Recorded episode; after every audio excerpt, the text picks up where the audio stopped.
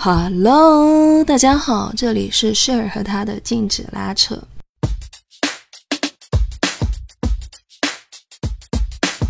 OK，又到了一年一度云南人拼死吃菌子的季节了。每年的六到九月份，你们可能都会发现，云南人在热搜上出现的频率又多了起来。那主要呢，就是因为我们又开始中毒了，因为我们吃菌子的季节又到了。很多外省的朋友对此表示不解。这个野生菌它真的有这么好吃吗？值得你们冒着生命危险像这样子去吃，值得吗？就不能不吃吗？那作为一个土生土长的云南人，我在这里非常负责的回答这个问题，那就是不能，一定要吃。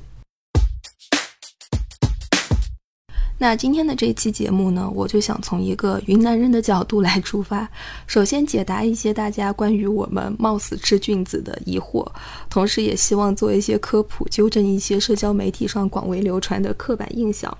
但最重要的是，我希望能够从我们本地人吃菌子的这件事情里面，总结出一些经验和指南，给到更多感兴趣的外地朋友。希望你们能够在来云南旅行的这个过程当中吃得健康，玩得开心。因为现在不仅仅是吃菌子的季节，同时也是旅游的旺季。你们真的不知道每天有多少人来云南旅游，感觉全国能出门的人都在这里。所以就希望这一个指南能够让大家吃得开心，吃的尽量不要中毒。OK，那我首先试着去做一下科普，就是菌子到底有多好吃。再然后呢，我想要聊一聊在云南人眼中最正统的菌子的吃法，同时也想要借这个机会驳斥一下大家对于菌子汤锅的不符合实际的过高的评价。我真的很讨厌菌子汤锅，我真的专业拉踩它一百年。然后我想给到外地的朋友一些指南，比方说你来了云南，如果你想自己要买一点菌子，或者是你想要围观一下云南人在买菌的时候有多疯狂，那你该去哪里？又或者是你想吃比较正宗的菌子，你该去哪里吃？再然后呢，我们退而求其次，给那些肉身来不了云南的朋友们一些建议，比方说他们肉身来不了云南，那他在北上广深该去哪里吃？该去哪里一饱口福呢？借着这个机会，我也想聊一聊我对云南美食的一些看法。中间呢，我会穿插一些我从小听闻的都市传说、中毒小故事以及本地的坊间传闻，请大家合理辨别。OK，这期节目就这样开始吧。Here we go。我知道野生菌一开始出圈被更多人知道，是因为它吃了之后中毒致幻，让人产生幻觉，干出很多好笑的事情来。然后我也知道，现在有很多人来云南想要吃菌子，他并不是说图着一口美味，觉得它好吃，而是希望说心里面暗暗自期望自己也可以中个毒，也可以看一看小人。但是相信我，中毒并不是我们的本意，我们还是希望品尝美味的。至于中毒嘛，这属于。Side effect 属于是副作用，我们也没想到会这样的。虽然现在关于野生菌中毒之后干出很多好笑的事情来的这种视频在社交媒体平台上广为流传，但我还是想要在此借这个机会非常严肃的跟大家说一句：使用野生菌中毒是非常危险的事情，真的不能拿来开玩笑。因为那些中毒死了的人，他是不会爬出来给你写段子的。而且相信我，上到云南省卫健委，下到餐厅老板，都不希望你中毒。二零一一年到二零一七年，云南的野生菌中毒就死了两百一十九个人。在这个背后，它不是说两百一十九个段子，而是两百一十九个破碎的家庭。所以这件事情它真的很严肃哈。但是从数据上来看呢，云南人吃菌子真的有点疯狂。之前网上有一个广为流传的段子。说云南目前这个吃菌中毒死亡的人数已经超过了新冠死亡的人数，很多人以为这是个段子，是假的。我在这里非常郑重地告诉大家，这不是假的，这是真的。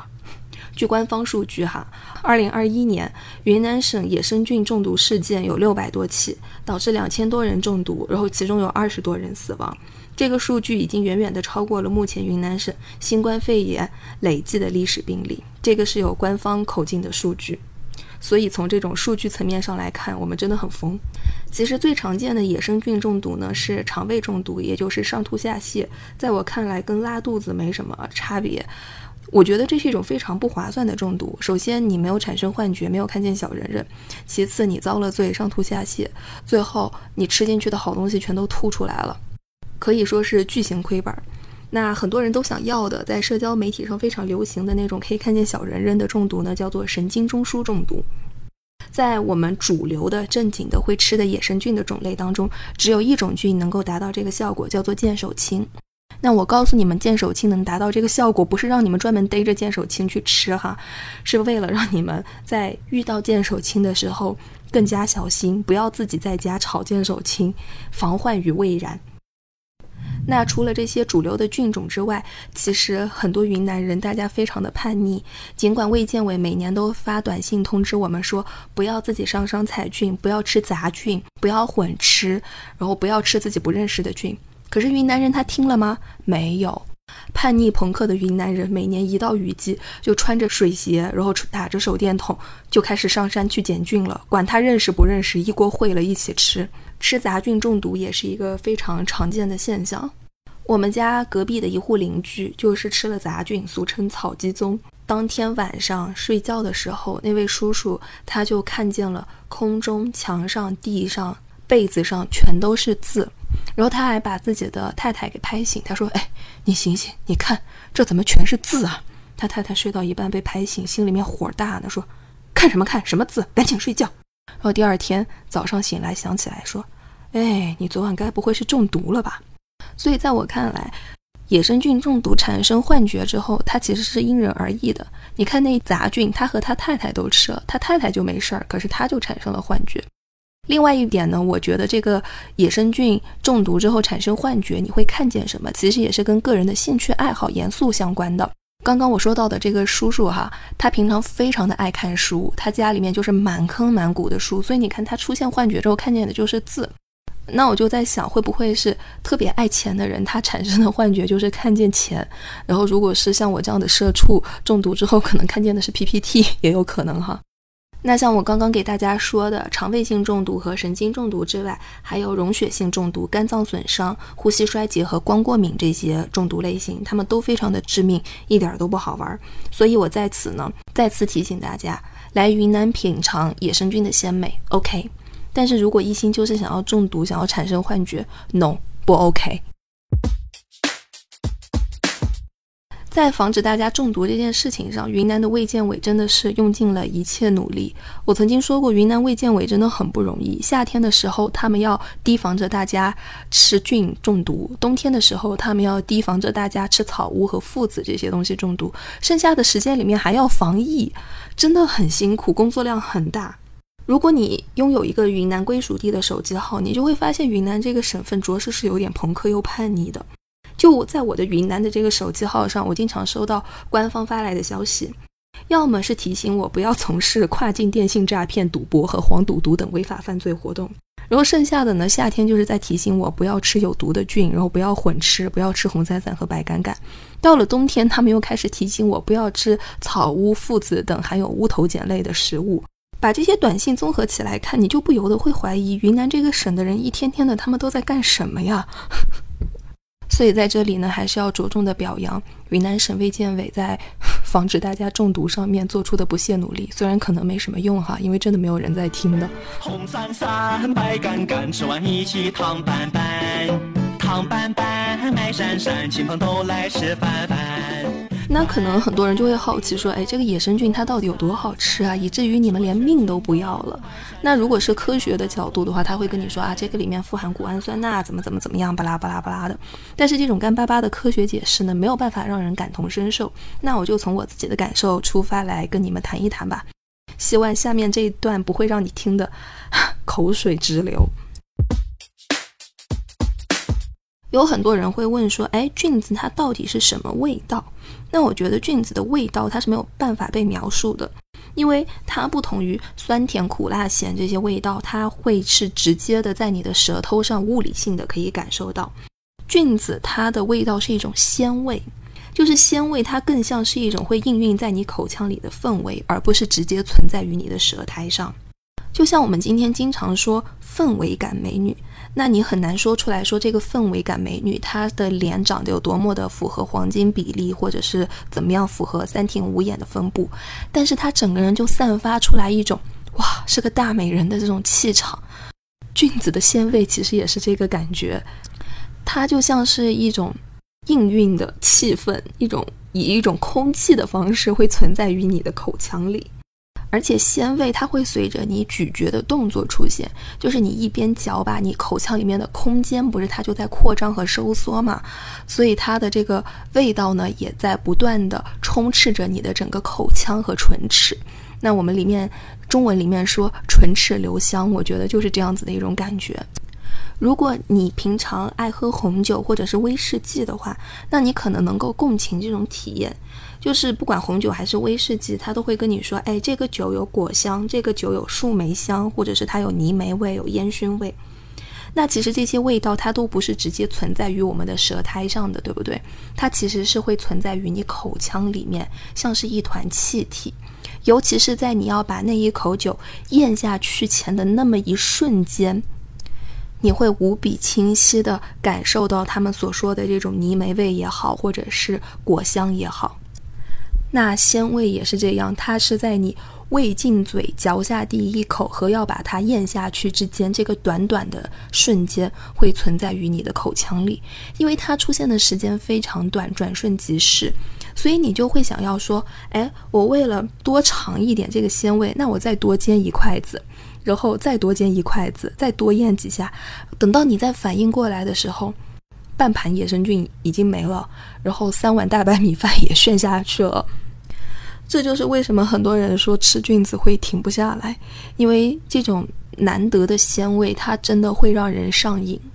其实我们吃的比较市面上主流的菌子呢，大概是有这么几类，就是有干巴菌、鸡枞、松茸、牛肝菌、剑手青、青头菌、鸡油菌、铜绿菌、奶浆菌和古熟菌这些。当然了，在这些主流的菌类里面，也是有鄙视链的。这个我们待会儿再说。像我刚才提到的这每一种菌子吧，它们的鲜味之间还有着非常微妙的差异。比如说松茸，它的味道就是非常精致的鲜甜。一定要比喻的话，我觉得它就像一款米白色的开司米的羊绒衫。而所有云南人的最爱干巴菌，它就是一股子很独特的梅香味儿，很浓烈。非常独特，不会吃的人会觉得，耶，这是一股臭抹布发霉了的味道吧？但是会吃的人就非常的甘之若饴。比方说我，可能很多朋友会说，哎，为什么我们从来都没有听说过干巴菌？那我觉得唯一合理的解释就是干巴菌实在是太好吃了，所以它已经被我们云南人全部都省内消耗了，就根本没有多余的余量可以出口省外。就一定要形容的话，真的就干巴菌对我来说，我觉得它是我的生命之光、欲望之火。就是它这个香的程度，在我眼里是可以跟松露去媲美的。它在云南菌中卫冕之王的这个地位啊，从价格上也能够看出来。云南人去买菜，九十块钱一公斤的牛肉会觉得啊好贵啊，可是，一千块钱一公斤的干巴菌，我们就觉得嗯很合理。甚至有品相好的干巴菌是可以卖到四千块钱一公斤的。当然了，我们是不可能买一公斤的干巴菌回家去炒的，这也太疯了。通常我们家里炒干巴菌就是买个一两百克就已经足够了，就足够成为那天晚上饭桌上的 C 位。我以前说过，就是云南家庭对于迎接我们这种在外务工返乡人员的最高礼遇，就是从冰箱的冷冻层里面掏出来一包珍藏的干巴菌。如果在听这期节目的人有人找了一个云南对象，然后你去他家吃饭，你发现饭桌上有干巴菌，那我就要恭喜你了，朋友，你们两个成了，真的，你们两个这段关系已经得到认可了。干巴菌就相当于是云南人饭桌上的三十年茅台，它代表着规格，代表着礼遇，代表着云南人淳朴又独特的爱。像我刚刚提到的所有的这些菌哈，它们都是完全野生的。完全没有办法被人工种植的，甚至有可能今年你在这座山找到了很多菌，明年你再来，它还在不在那儿就不一定了。当然了，我们也有一种说法叫做菌窝子，就是菌它是会挑着窝子长的，就像它在那儿生根了一样。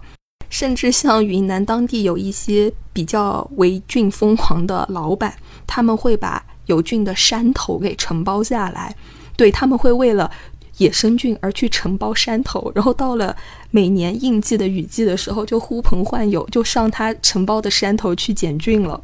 一个正宗的云南人，他会不甘于在菜市场上去买菌，他会觉得自己一定要参与到这个食物采摘和生产的过程当中，仿佛才能够更加深入的 get 到大自然的馈赠。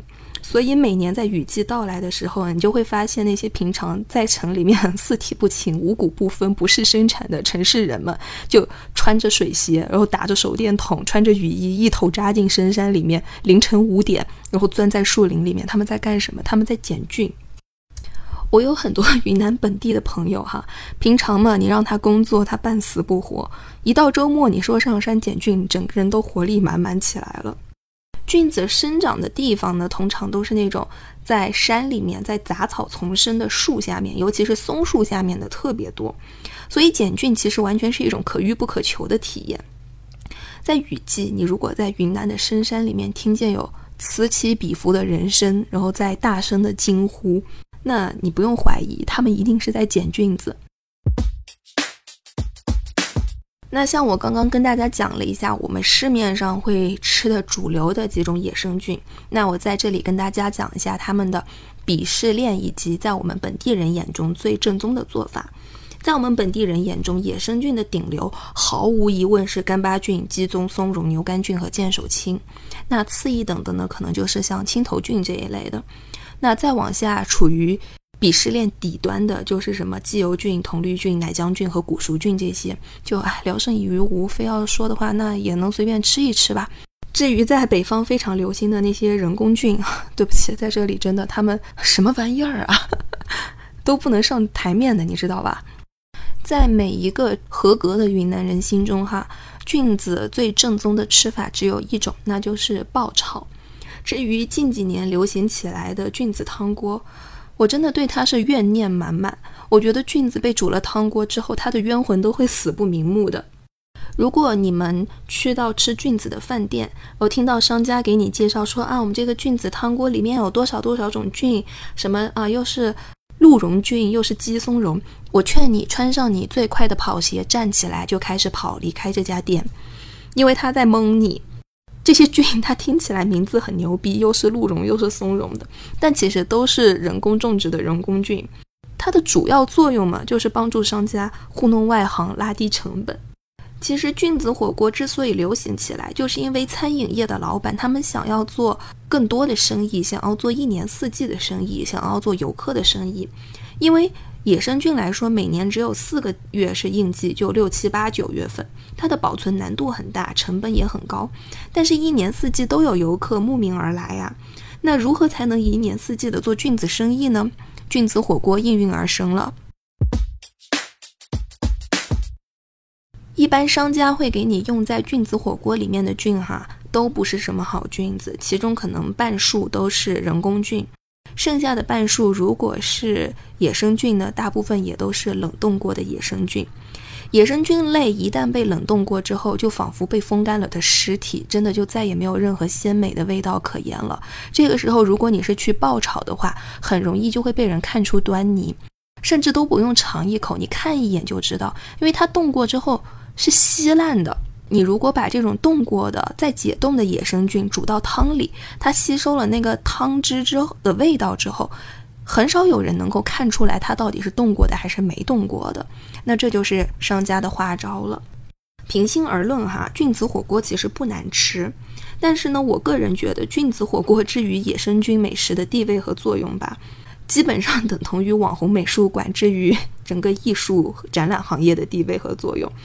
你也不能说它没用，它起码对很多门外汉或者是外地的朋友起到了入门的作用。同时呢，它网红好赚钱，入门好拍，易出片，适合发朋友圈，然后也降低了整个准入的门槛。但同时吧，真的也没这么值得吃。就菌子汤锅，毕竟名声在外，如果你来云南旅行，非得吃，那就吃吧，随便吃吃就行了啊，吃一次就可以了，真的。你一而再、再而三的吃，啊，都不说我伤心了，真的，菌子也会伤心的。通过我前面的这些解释，你应该可以明白，就是菌子的鲜味和香气是非常细微和精致的。就如果你把它放在一个高汤的锅里面，就这么一锅给煮了，那真的就毁了。那一锅汤你把它用来煮皮鞋、煮床单都是好吃的，更何况煮菌子呢？其实他们说的好吃，这个吃到的是高汤的味道，你用它煮什么都行。可以说这个好吃是跟菌子毫无关系了。为了证明这些不是我的一家之言，我一个人在这儿乱说乱讲。我特意采访了很多云南本地的朋友，请教他们对于菌子汤锅的看法。以下是采访录音，邀请大家听一听。中间有几段呢是云南方言，如果实在有听不懂的，我会把这些翻译放在 show notes 里面，你们可以往下拉滑看。何老师，我直接来了个菌子汤锅了嘛，就是这个了嘛，在我心目中就是。大杂烩，因为特别好的菌其实里面是没得呢。鲜味道虽然鲜美，但是真的只是用来应付外地人呢。我觉得，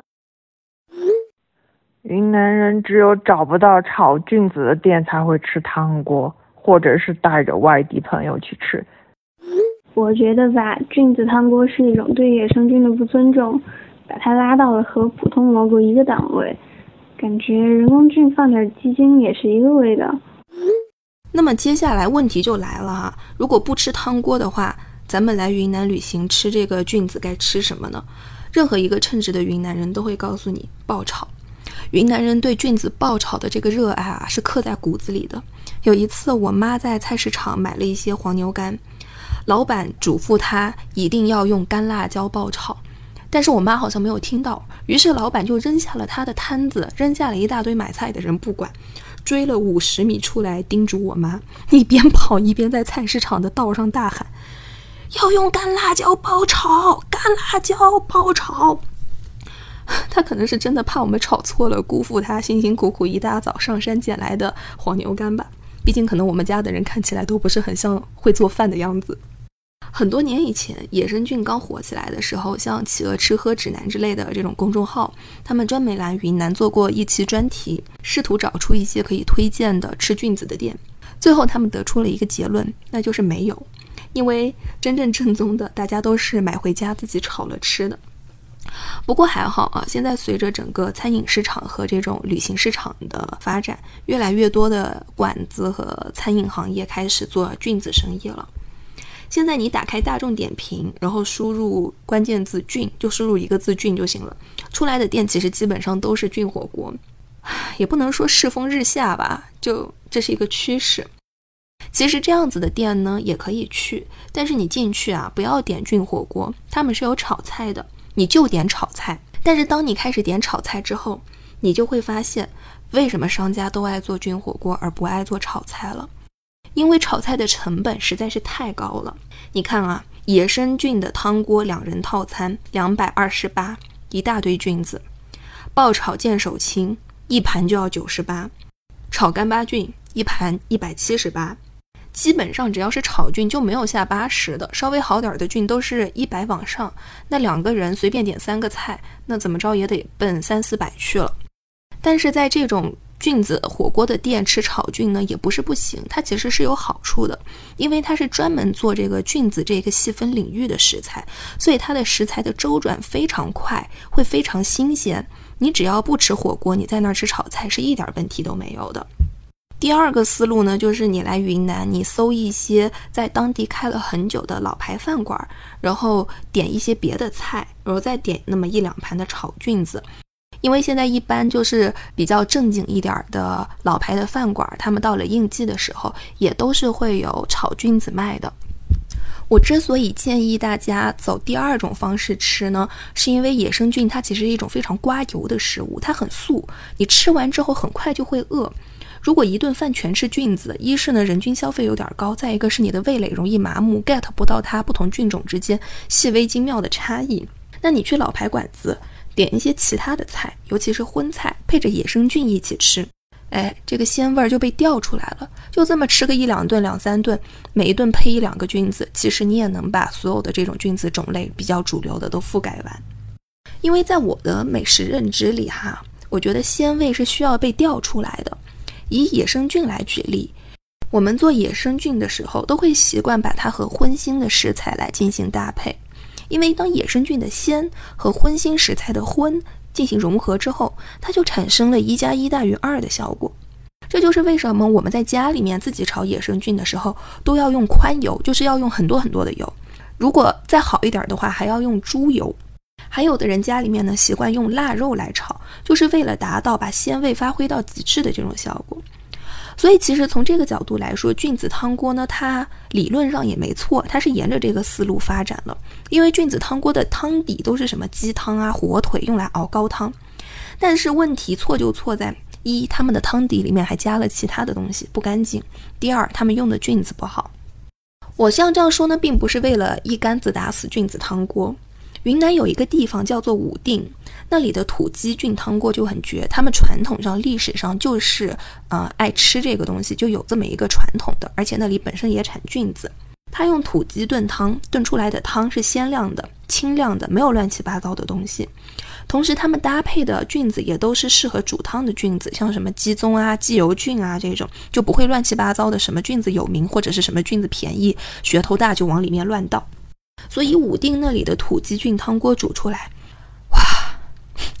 整个就是先田他妈给先田开门，先田到家了。武定离昆明不算远，就如果是自驾来的朋友的话，有时间可以去试试。一般情况下，我是不建议外地的朋友们网购野生菌回家去自己做的，因为我真的很担心这个食品安全问题。就算你中毒了，去医院，你们外地的医生拿着你也束手无策呀，他没见过你这样的病例。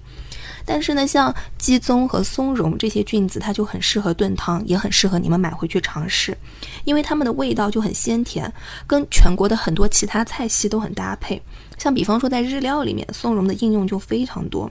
我个人觉得，江浙和广东的朋友应该都可以很好的欣赏松茸和鸡枞，尤其是我觉得他们和广东菜，然后还有江浙菜的那个炖汤，还有很多荤腥的东西进行搭配之后，应该会产生很好的一个效果。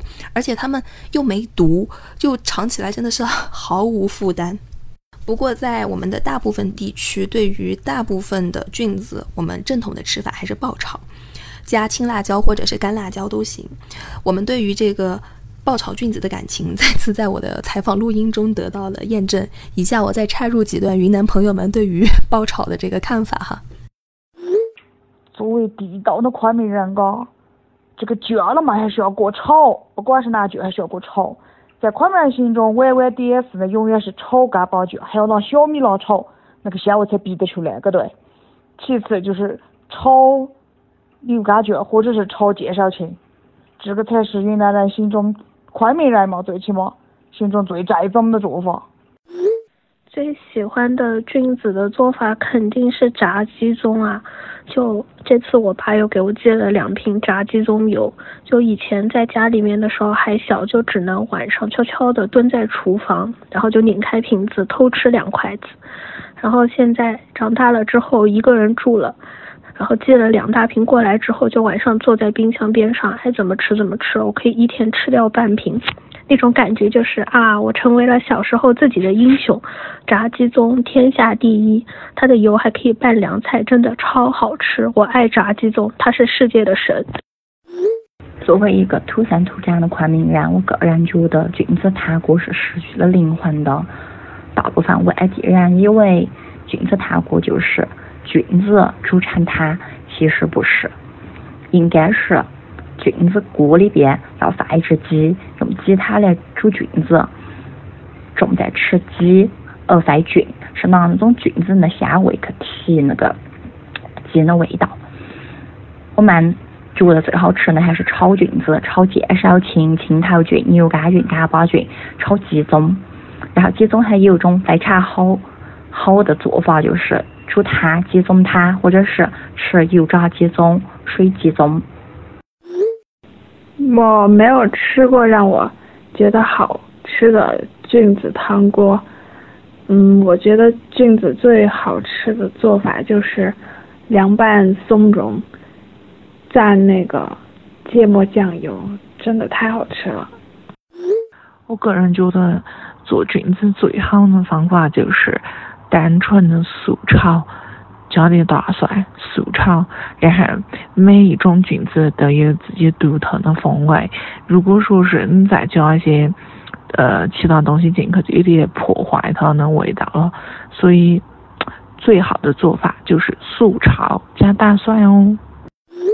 最喜欢爆炒鸡枞，感觉所有菌子都应该大蒜加干辣椒或者大蒜加青椒爆炒。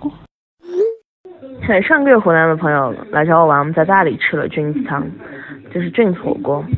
但作为一个云南人来讲，菌子火锅不是对菌子的一种侮辱吗？菌子就应该保持它最鲜味的做法，见手青，用小米辣辣椒炒，这个才是对菌子最大的尊重。还有一种非常完美的搭配呢，就是配炒饭。当菌子的鲜味和碳水结合在一起的时候，哇，真的就是百分之一的鲜味和碳水配合，调出你百分之九十九的食欲。尤其是像干巴菌和牛肝菌这两种，它们跟碳水真的是天作之合。在你根本没有意识到的时候，哗哗哗，三碗饭就没有了。而且现在有很多人开发新思路，甚至用牛肝菌来烤面包。前两天我有一个朋友就给我闪送了一款云南这边自己的烘焙出的牛肝菌烤面包，哇，真的好香好香啊！那刚才说了这么多吃菌指南，接下来给大家一些买菌指南吧。如果你想看一看云南人为菌疯狂的样子，或者是自己买一些，那你去两个菜市场就 OK 了。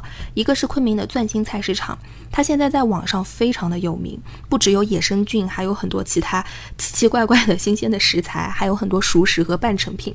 我给大家的建议就是，你们去钻心菜市场的时候，哈，不要吃太饱，留着大概百分之五十的胃部空间去那里现场吃，你会非常的快乐。我带过很多外地朋友去钻心，他们进去之后的话基本上只有两句，就是“哇，这是什么？哇，那是什么？哇，好好吃啊！” 就变成了一个没有感情的炫饭机器。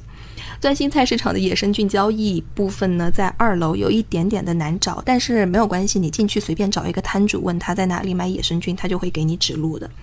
另外一个更大的菌类的交易场所是在水木花哈，就是喝水的水木头的木花朵的花水木花交易场所。钻心和水木花，他们两个都在城里面，就自己打车去就会很方便。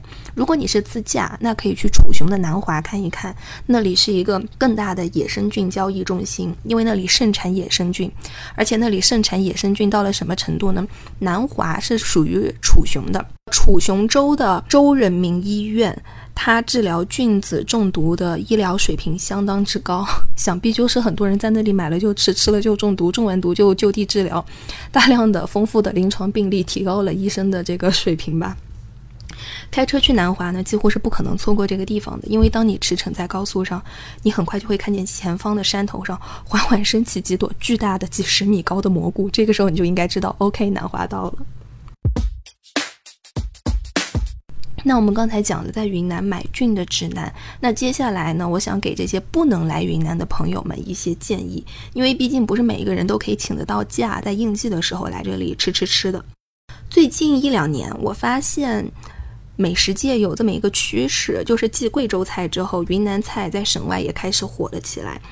很多云南菜餐馆在全国其实都有连锁，但是在所有的这些连锁里面，我个人最喜欢的是一座一望。因为我觉得它对食材新鲜程度把控做得非常好，口味也非常的原生态还原。我在北京和深圳都吃过一座一望，我感觉非常不错。其他的城市应该也都有，大家可以搜一下。我在做这期节目之前，专门上大众点评看了一下他们家的菜单是有爆炒野生菌的，大家放放心点就行了。还有一个办法呢，是北京朋友专攻，你们可以去 云南省驻京办云腾食府吃。俗话说的“驻京办在做饭”这句话真的是一点儿都不假。那除了云南驻京办之外，大家还可以发散思维，比方说搜一下大理驻京办、昆明驻京办等等。大理驻京办我记得是在西单那边，在临近胡同叫叠泉宾馆；昆明驻京办叫什么我忘了，但是它在东四。反正这几家肯定都是有应季的野生菌的，他们都有对外营业的餐厅，所以我还是蛮建议大家去试一试的。那除此之外，其他比较有名的云南菜的连锁，可能就是中巴楼和云海肴吧。这两家我个人觉得也不是不能吃，就聊胜于无吧。那如果非要说的话，我个人会觉得中巴楼比云海要稍微好点儿。应季的时候也是有菌子的，只是在他们的创新做法下会做成什么样儿，这个我心里面也真的没底。其实我一直都觉得云南菜值得拥有一些更好的发展。就我毕竟是一个家乡宝吧，我真的非常希望云南可以做大做强。云南做大做强不了吧？那至少云南菜给我做大做强吧。单从菌子的角度来说，我觉得我们现在云南本土做菌子的方式还是太简单粗暴了。作为一个云南人，我真的非常希望自己的家乡能够产出很多高附加值的产品，向外输出一些好的自然的东西，然后同时这些输出也能反馈到我们这个老少边穷的省份，让它有更高的一些经济回报和更长远的发展。啊，说的有点多。那我举个例子，像一座一望这一类的餐厅，他们应季的时候呢，会有试菜，然后还会有小规模的晚宴吧，我可以这么说，或者是晚餐。他们会在小范围内呢，尝试一些非常精致、非常创新的野生菌做法。那包括像现在一些高端的私厨也会出菌类的套餐，包括还有像现在国内的一些非常高端的酒店，他们也会在应季的时候邀请自己的高端客户专门飞来云南吃菌。那厨师的做法肯定就是不同于我们传统的这种非常简单粗暴的宽油爆炒了，而是会把它去跟西餐或者是融合菜进行一些结合，甚至还有的厨师会用分子料理的方式来做。当然了，客单价也会很高。像我之前看到的有一个高端的私厨出的菌类的套餐，不含酒水三千多一位，真的是有点吓到。但是我觉得这是一个趋势吧，就是证明现在真的有很高端的饮食领域 fine dining，他们有注意到云南野生菌的这么一个趋势。我觉得这其实是一件好事。那其实我真心的希望，就是云南本土的食材和本土的风物可以有更好的发展。这是我作为一个云南人，就内心深处就最朴实的一个愿望吧。Anyway，讲了这么多，就是希望能够对你认识云南美食的这个过程有一点点的帮助。在此呢，我也非常真诚的欢迎大家有机会可以来云南玩，可以来我们这里吃菌子，因为这里真的冬暖夏凉，物价低，东西好吃，天气好，然后每个人都很佛系在躺平。那我最后就祝大家今年夏天都能吃上菌子，因为现在已经八月份了，留给我们的时间不多了。或者呢，你也可以在评论区留言，我会抽取一位听友送出一箱菌子，没有毒的那种哦。最后，不管你能不能吃上菌子，我都希望你能够拥有一个非常美好的夏天。OK，这期节目就到这里，现在夜也深了，我要去睡了。那我就祝大家拥有美好的一个夏天吧，拜拜。